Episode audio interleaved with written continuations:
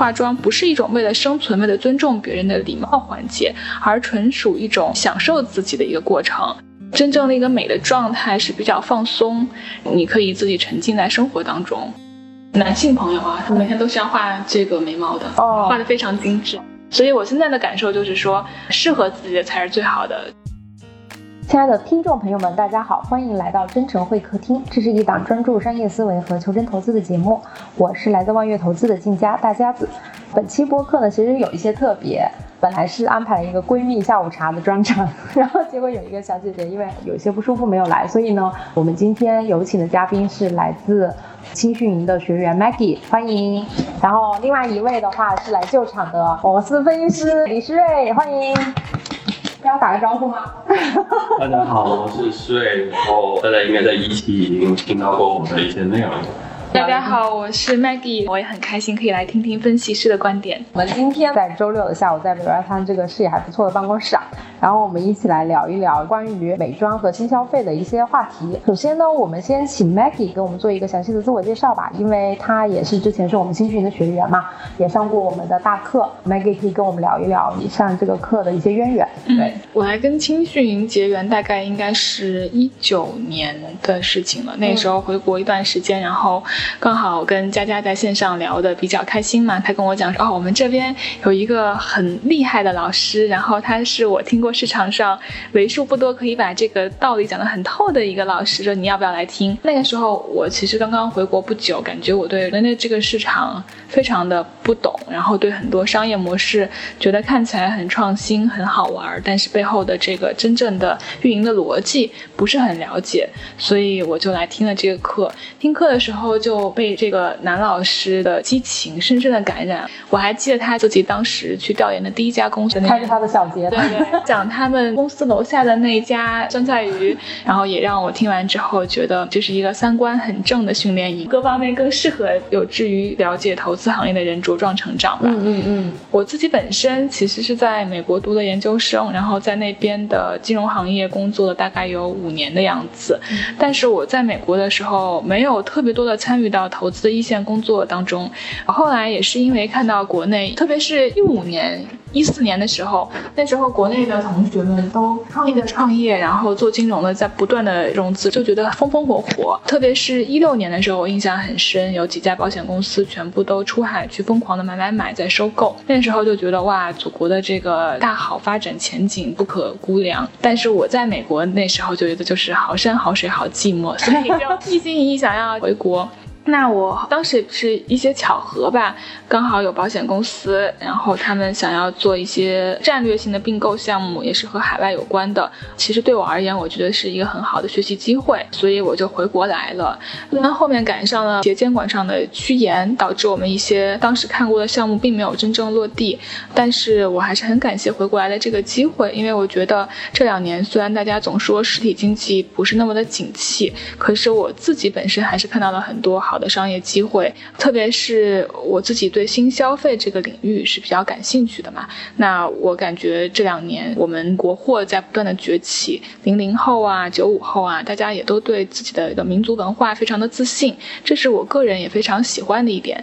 所以除了工作之余，我也有跟朋友们一起看他们在做一些，比如说宠物啊、美妆行业赛道的创业，有的时候会跟他们学习啦，然后也会跟他们参与一些这个行业中细节的讨论。Maggie，就是实际上你之前等于说相当于在华尔街工作，然后大行的工作经验回到国内，现在是在做保险的战略投资，对吧？其实你可以先跟大家科普一下，就是你的一个 typical day，就是一个正常的保险资管应该做些什么。对，就是其实国内的保险公司基本上都有自己的资产管理公司，可能很多朋友对于这两者的区分不是特别的了解，因为我经常有碰到别人来问我说，哎，你是那个什么什么保险公司，那你知道这个保险产品我应该怎么买吗？但其实我们管这个产品的销售这一端，我们内部是叫它业务端，或者说我们把这个分为资产端和负债端，我们这边呢是负责。把他们收上来的保费进行投资管理和运作的。所以我们其实相互之间的联系，怎么说呢？就是在资金往来上有一些联系，但在组织结构的管理上，其实是完全两套系统。我本人呢是在寿险公司的投资管理部。总的来说，我其实还是浸润在一个保险公司的这个企业文化下边，所以每天我们一定是要按时上下班来打卡。除此之外呢，保险公司有一些非常积雪的文化，要做操。对，据我所知，国内的保险公司都是要做操啦，要唱诗歌啦，这些是一定的。所以如果哪天你觉得生活很无聊，欢迎来我们保险 一下。好的，我们集体去打卡。刚才说，因为你自己其实也在观察美妆行业，你觉得大家为什么会喜欢化妆，会用化妆品？大家用化妆品的一个需求是什么？我个人觉得这个其实代际之间的区分还蛮大的。像我们这种八零后啊、八五后，还是处于一个小时候没有怎么接触过化妆品，小时候只是看到我们的妈妈们在化妆。后来真正接触化妆品，我印象中啊，在像我上大学那会儿，大学生化妆的都不多。真正接触化妆品是步入职场以后才开始的。但是我观察到现在，其实九零后、九五后是自己口袋里面的这个零花钱比较多。另一方面，也是现在的这个网络传播，比如说像 B 站上面啊，还有 YouTube、优酷上面，都有很多的美妆博主，可以跟着他们一起来学习怎么把自己打扮得更美一些。现在的小朋友，他们把这个化妆不是一种为了生存、为了尊重别人的礼貌环节，而纯属一种哎享受自己的一个程。比如说今天如果是秋天快到了，那我就用某一个色系的眼影，对吧？那可能过两天冬天来了，我想换一个造型的时候，我就会换一整套的这个穿搭。他们其实，在化妆的过程当中是乐在其中的。我自己而言呢，我其实也蛮爱化妆的。我基本上每天早晨，就算起得再晚，我都一定会让自己空出二十分钟的时间来化一下妆。对，我发现了，现在坐在我对面的 Maggie 有很精致的眼妆。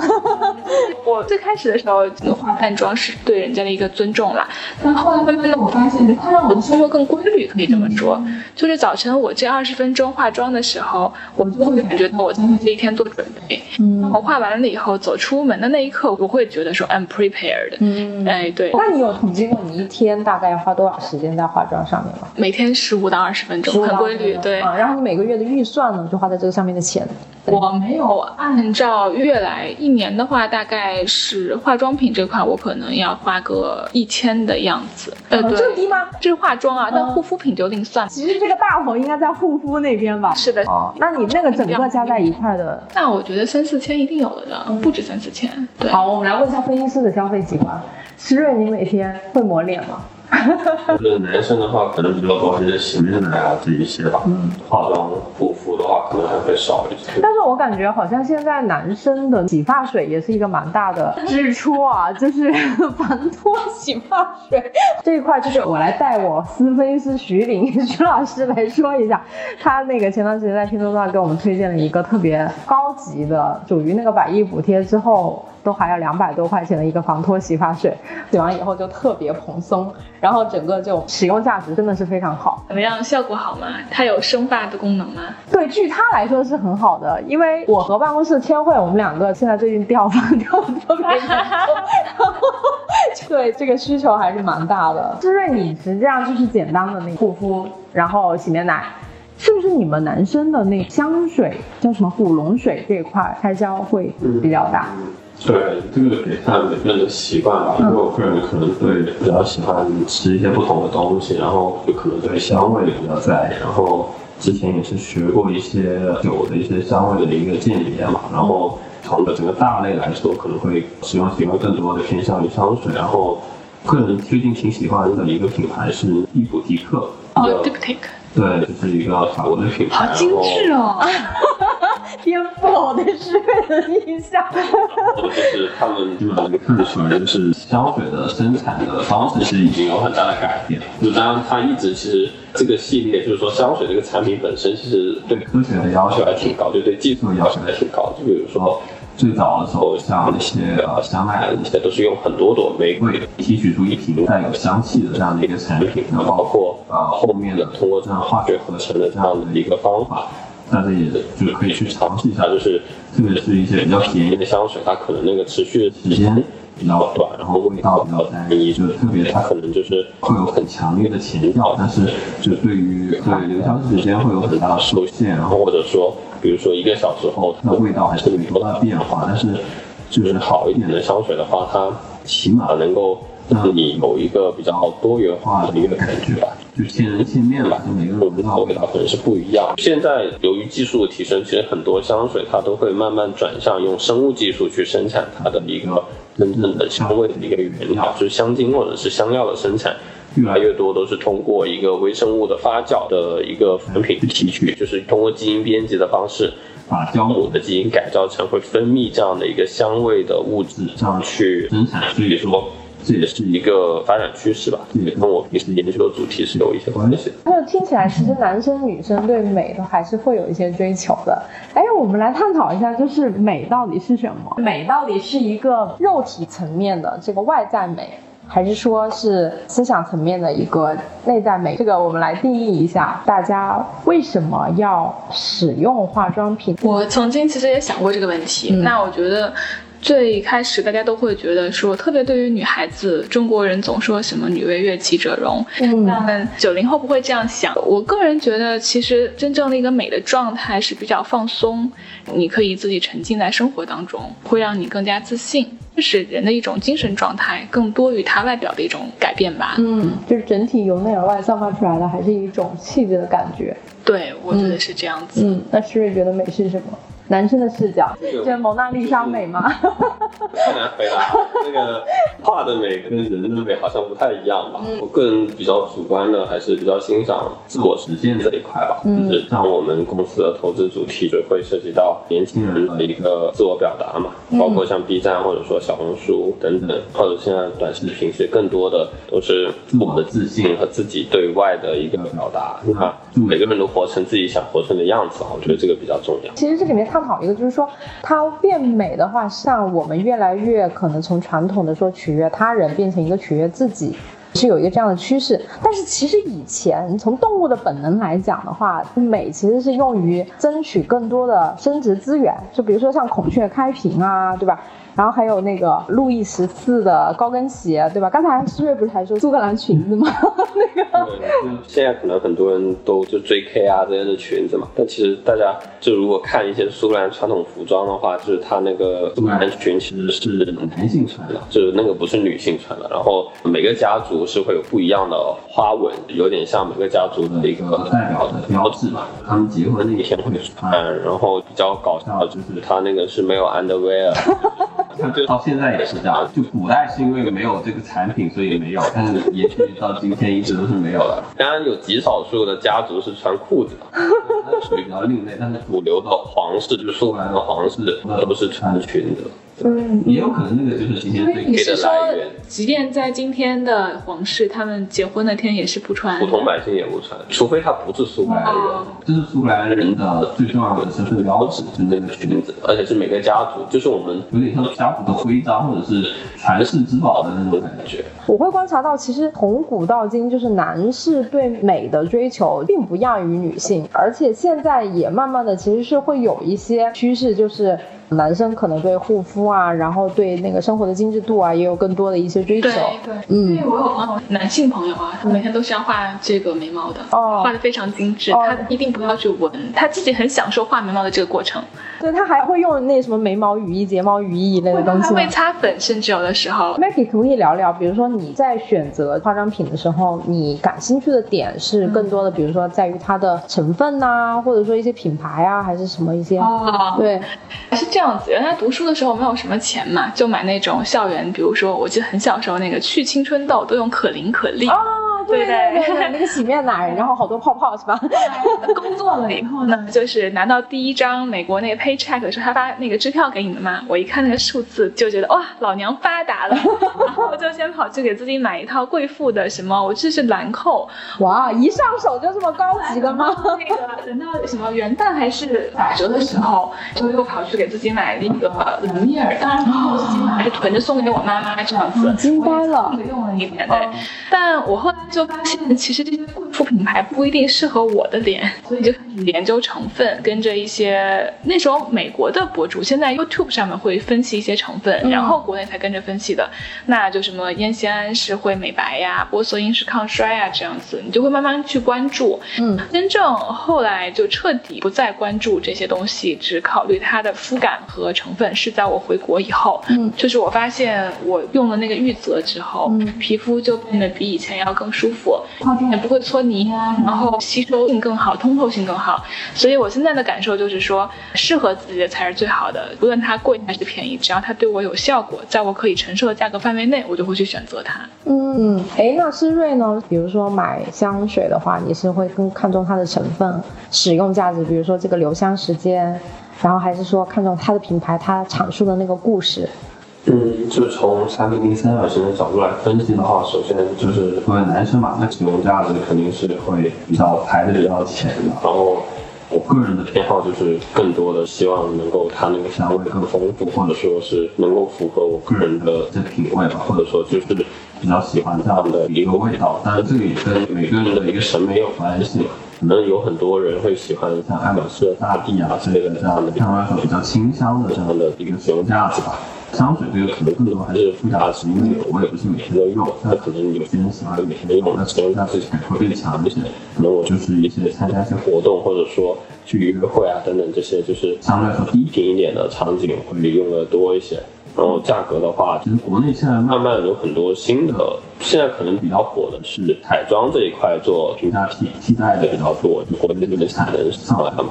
香水这一块可能最近也慢慢有一些吧，但这个市场相对来说在国内还是少一些，就相对来说代工厂这一块其实也少，因为我们可以看到很多大牌代工厂其实都是在韩国和意大利，嗯就韩国有好几家，然后最近也在慢慢的往国内在转移，因为这里面有个学习曲线的问题，可能需要一段时间。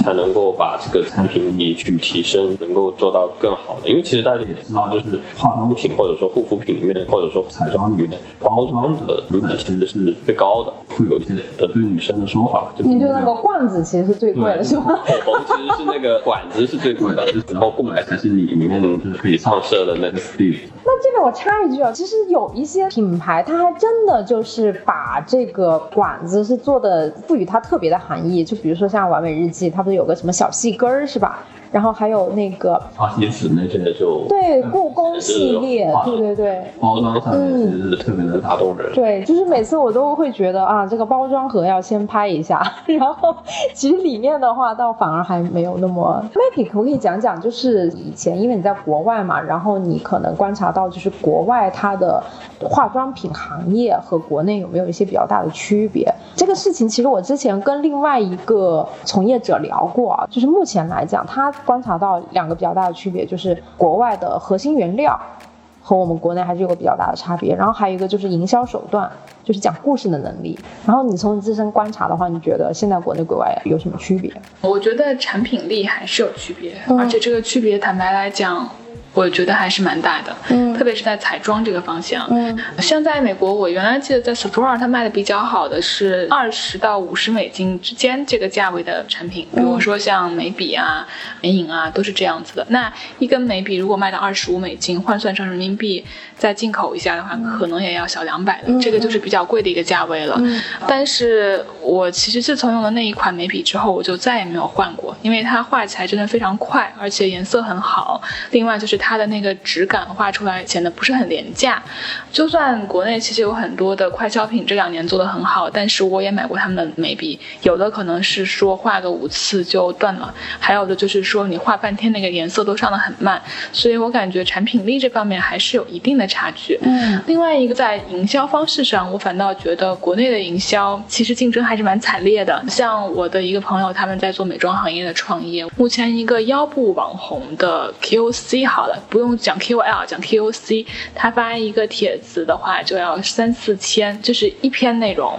那如果要是你找腰部网红的话，那大概是三十万到四十万，所以这个营销成本是。天吗？对，就是如果你是做全网营销啊，哦不是说做某一个私域，对，嗯是非常昂贵的一个事情。这也就是为什么我们看到很多的一些公司，它每年大概百分之三四十都花在营销上面。我感觉在国内过去的一段时间，大家都在这样做，但是从今年开始，我自己是观察到一些新的趋势。以前呢，是我第一笔钱先打给这个网红，对不对？那现在不一样，它是靠网红做完带货之后，按照销量来跟他算这个分成。那前面这一笔 upfront payment 基本上就可以弹掉了，就免去了。这个其实是对营销费用一个很大的节省。但是这个呢，一方面是由于这两年疫情，这个影视行业不那么火，他们本身工作的这个受限很高。另外一个就是说，我的朋友他本身是经纪人出身嘛，他有很好的资源，对，所以我感觉也许是未来的一个趋势。诗瑞，要不然我们先来讨论一下这个美妆行业的三容量吧，来说一下这个市场规模。刚好前段时间也公布了那个全球十大化妆品行业的一个排名嘛，从全球的这个范围来看的话，整个的那个市场规模和市场容量大概是一个怎么样的数据？就化妆品的话，最大的那几家嘛，就是欧莱雅、雅诗兰黛、资生堂这些。更可怕的是，就是那么大的企业，其实它的增速，就营业收入增速，其实也都在百分之二十到百分之三十五之间。包括大家比较熟悉的像 LV 这些，也是就化妆品这个赛道也是增长比较多的。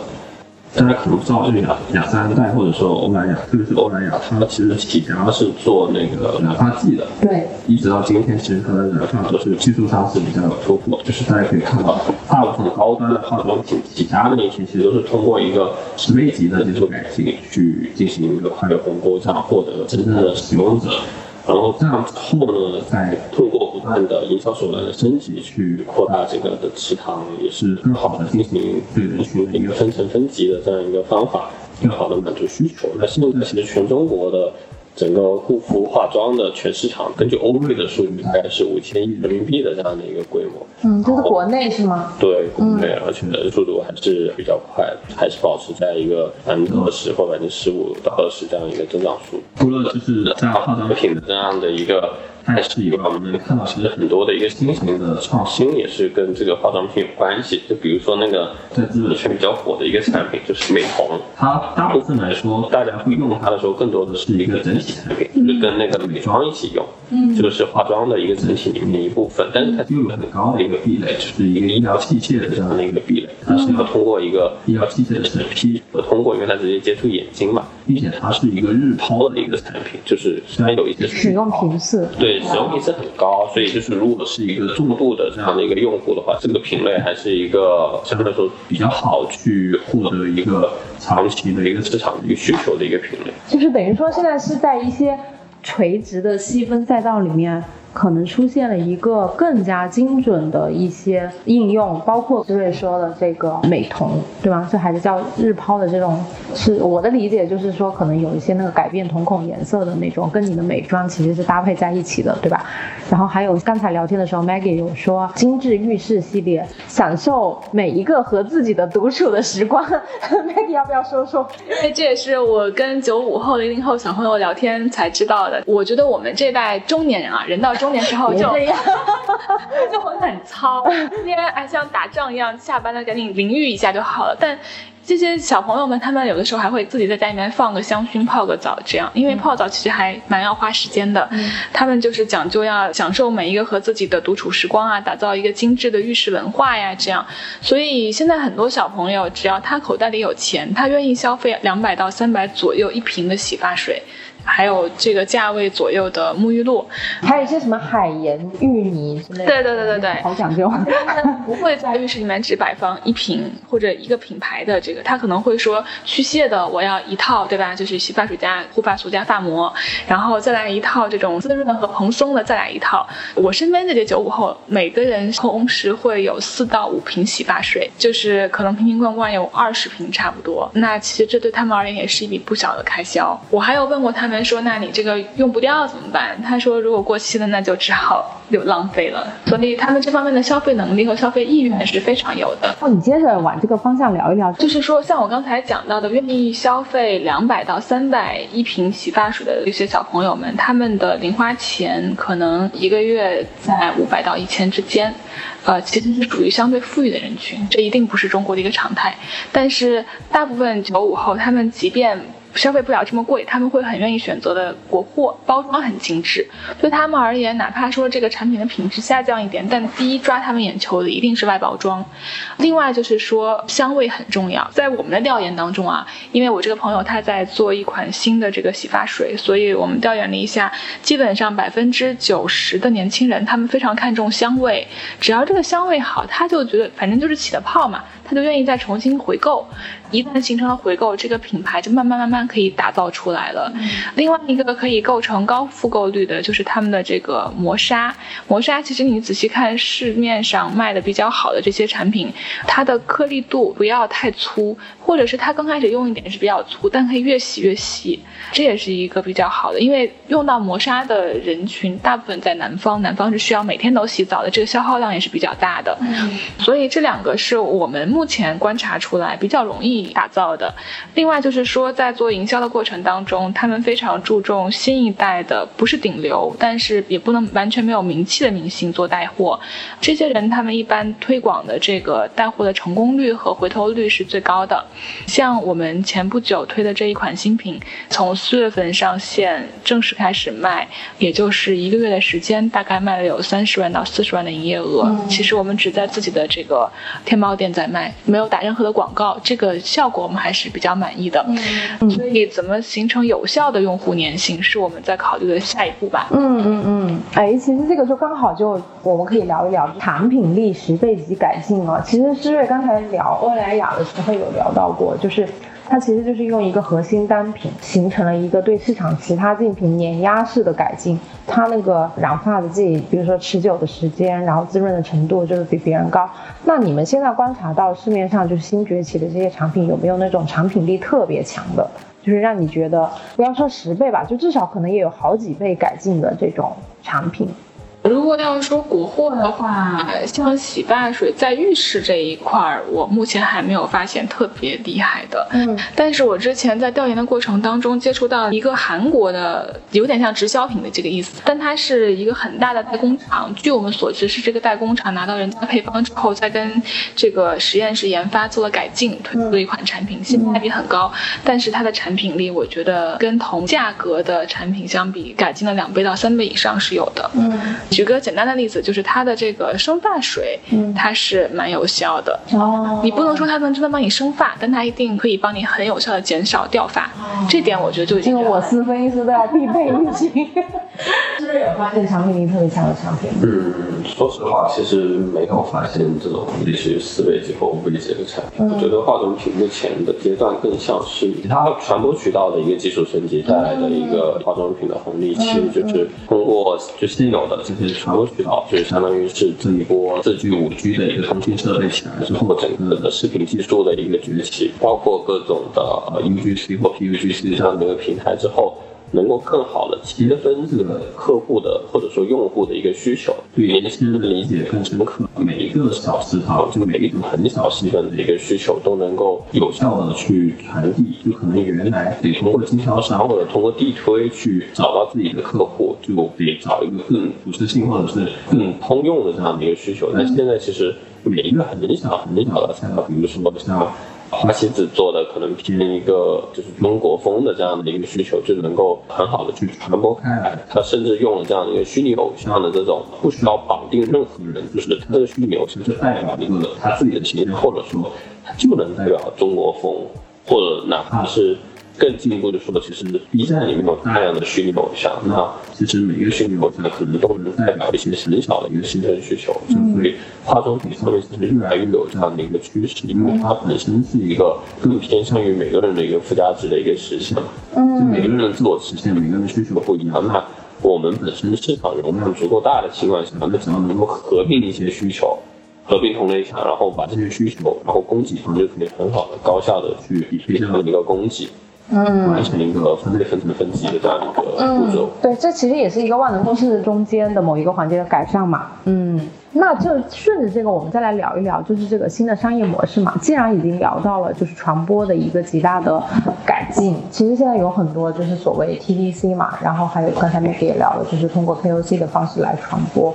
你们自己观察到这种新的商业模式？会对美妆行业有一个很大的改善或者说是冲击吗？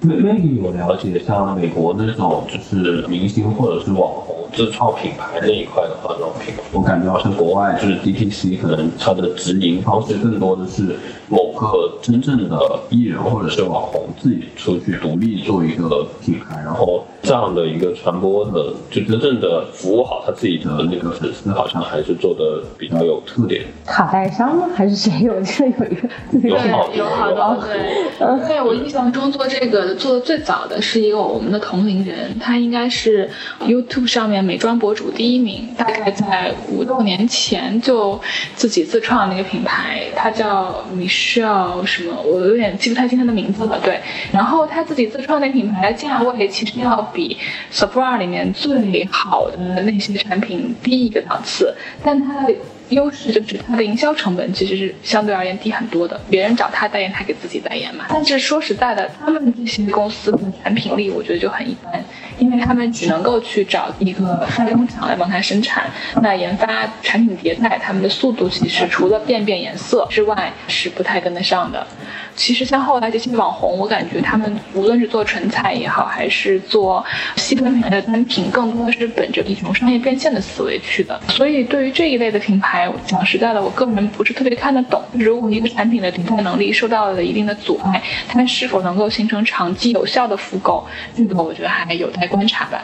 下面我们来说一下关于大牌平替。其实这个话题还蛮好玩的，就是由于疫情，可能哎，原先很多人因为都是要海外代购啊，然后或者说去机场免税店的，现在因为不能够出去等等各个方面，就变得可能在国内寻找同样成分来进行一个替代。这个趋势我感觉还蛮明显的，包括国内其实有若干家，反正就是上市公司也在可能就不管是美股、A 股啊，然后自己做出了自己的品牌，他们通过上市的方式也建立了一个很好的资本市场的形象。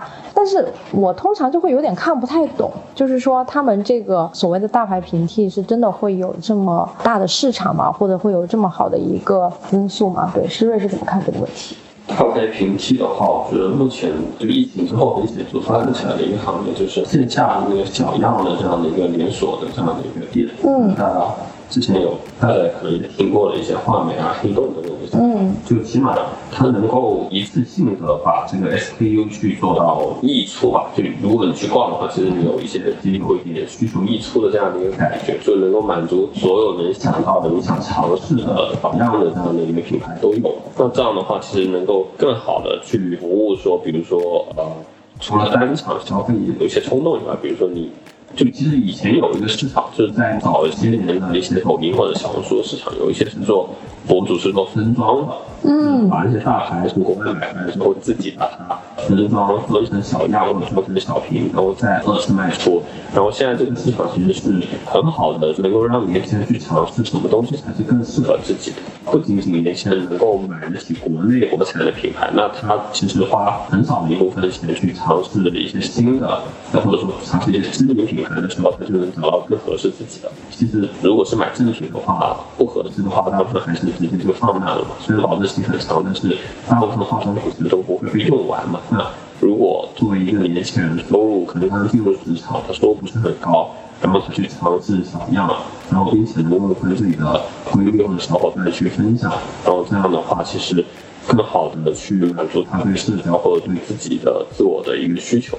嗯，Maggie 怎么看法海平贴？你周围的人现在有这种趋势吗？就是比如说以前必须要通过免税店买，然后现在其实可能。我觉得是这样子，举一个非常简单的例子，比如说我们以前大家都爱买 SK two 的那个小白瓶嘛，这两年好像我看那个玉兰油 Olay 的那个美白精华也都打得很厉害，嗯，所以从那之后，然后你不是还有对，我跟着李佳琦的推荐买了玉子的那个面膜，哦，然后它的那个修复面霜，我自从用了那个之后，我就再也没有用过其他品牌了。完了，我被种草了，因为我也要去下单。是这种国货，它还是蛮有产品。品力的。包括我们之前调研嘛，就是它其实真的是有在瑞金医院合作，他们是有自己的实验室的。嗯，但很多所谓大牌的实验室也好，他还做不到这个量级的投入，研发投入。嗯，所以如果这样子的话，我还是蛮相信我们的这个国货的质量的。嗯，但前提一定是我要先试过它。哎，就是你刚才其实有提到他们在实验室的这个一个投入嘛，对吧？就这方面你还有更多的一些信息吗？它其实是两种方式，一个是走实验室，那还有一一类可能是营销 KOC、TTC 这种呃传播的比较厉害。对，就是像这两种的话，你会有一些什么样的？具体的数据我手头没有，但是我印象很深的是，当时我们竞标，我只记得说他们两个人在科研方面占自己销售比例，大概是一个十倍的差距。但是怎么讲呢？比如说像一些靠营销打出来的品牌，它的销量也大呀。嗯，它如果只拿百分之一出来，都是一个很可观的一笔费用了。所以这个比例我们不能够直接作为一个参考。但是它研发单品投入的金额，我觉得这个是可以作为一个参考的。那这个研发单品投入的金额，我。了解到的江淮这边也是其他一些营销品牌的三到五倍是一定有的。对哦，好，那我们最后来聊一聊关于这个国货崛起和文化自信啊。就是像我们这个年龄的话，以前在使用品牌的时候，都会天然会觉得，比如说像海蓝之谜是一个呃百月光非常好。然后，但是我们现在可能也会觉得，其实国内有很多品牌，它是更符合我们的消费习惯和身份认同的。那我会觉得，就是随着像花西子啊，或者等等这样一类，就是更加有国货 DNA 的这种品牌的崛起，你们是怎么看待这样的品牌？就是你们会觉得他们是可以更服务好国内的这一些消费群体，还是说可以精准的抓到国内品牌中国风定位，而更好的推广到全球？我先说说我自己的想法吧，因为我觉得成熟市场的消费者跟中国的消费者还有一点点的不一样，就是他们也很看重品牌，但是他们很多人相对而言还是更加理性的，已经过了那个追求品牌的阶段，他们可可能会更加看重产品力。所以我觉得中国的品牌如果要走向世界的话，肯定第一个要解决的问题还是产品力的问题。嗯。包括不同的国家的人的肤质，可能中国人呐混油的人会有，混干的人也会有，但在欧美国家的人。干性皮肤居多，所以说我们研发的对中国人适用的产品能不能够适用于西方人，这个首先是一个未知数。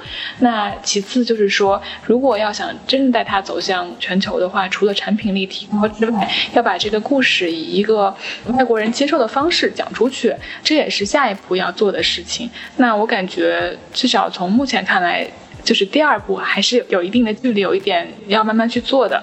至于说能不能够把这个产品力先打造出来，呃，我觉得现在各个日化用品公司都已经在加大研发投入了，呃，我觉得会是一个很有希望的前景。嗯，施润呢？施润怎么看？我个人比较关注还是传播渠道这一块吧，就是因为产品力这一块的确是有很大一部分原因是跟 Maggie 讲的是相关的，那还有一个。基本原因可能还是跟那个代工厂的一个情况有关系，这个可能不是短期能够改变，就是现在可能主流的代工厂不在国内，或者说就是主流的大牌的代工厂不在国内。那现在的话，年轻人特别是零零后，他更多的还是会受到他们这一代成长过程中的一些背景的一些影响，就是更愿意接受是他们在网上接触到的他们喜欢的博主或者说喜欢的 UP 主这样的一个。理念的一个宣传，然后形成他们自己每个人的一些自我的风格。如果我们去逛那个 B W，就是那个 B 站的线下的活动，其实你会发现，很多人都会去做自己的 cosplay，就是自己穿的自己喜欢的服装，或者扮演自己喜欢的人。那就对于他们来说，是他们每个人自己的一个需求。这样子的话，其实。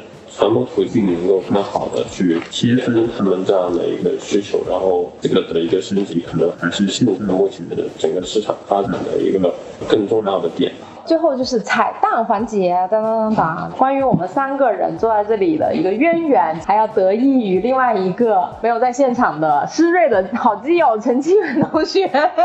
就我们我们的渊源是这样，就是大概在一两年前，陈清远同学介绍我和 Maggie 有一款澳洲的深海四十寻，大概他自己说是可以平替海蓝之谜的一个产品。对，然后我是先和 Maggie 成了这个拼单好友，然后就是。瑞后来也加入到我们那个群里面以后，我们有讨论过一些就是关于这个很多化妆品啊，包括还有一些消费的一些研究和观察吧。对，所以这也是为什么我们三个现在坐在这里来聊美妆的一个渊源。对，清远的其实是。更加重度使用这个护肤品的一个男生，对吧？就是 志远有什么要爆料的吗？呃，他可能相当于说，就是他每天都护肤嘛，然后其实挺多，除了刚刚讲的三四区，包括像科颜氏等等这些产品，他都是呃有做过用户嘛，他在这一块还是比较了解的，我也就是诚邀他来。参加我们以后的播客栏目，然后分享自己的心得体会。嗯，好的，好的，好，那我们就回顾一下本期节目。首先，非常感谢 Maggie 做客我们的真诚会客厅啊。她作为商业，作为青训营的学员，同时呢，既是女性消费者，也是女性投资者，跟我们今天这个分析师施瑞一起来分享了关于化妆品的一些使用心得呀、观察呀、想法啊。然后，包括我们也用了青训营的一些工具，比如说三容量啊、长比例三角形大家一起来分析了一下关于美妆行业的一些观察。那我们再次感谢 Maggie 做客我们的真诚会客厅，谢谢你给我们带来的商业观察。好，我们这期节目就此结束，我们下期再会，拜拜，拜拜。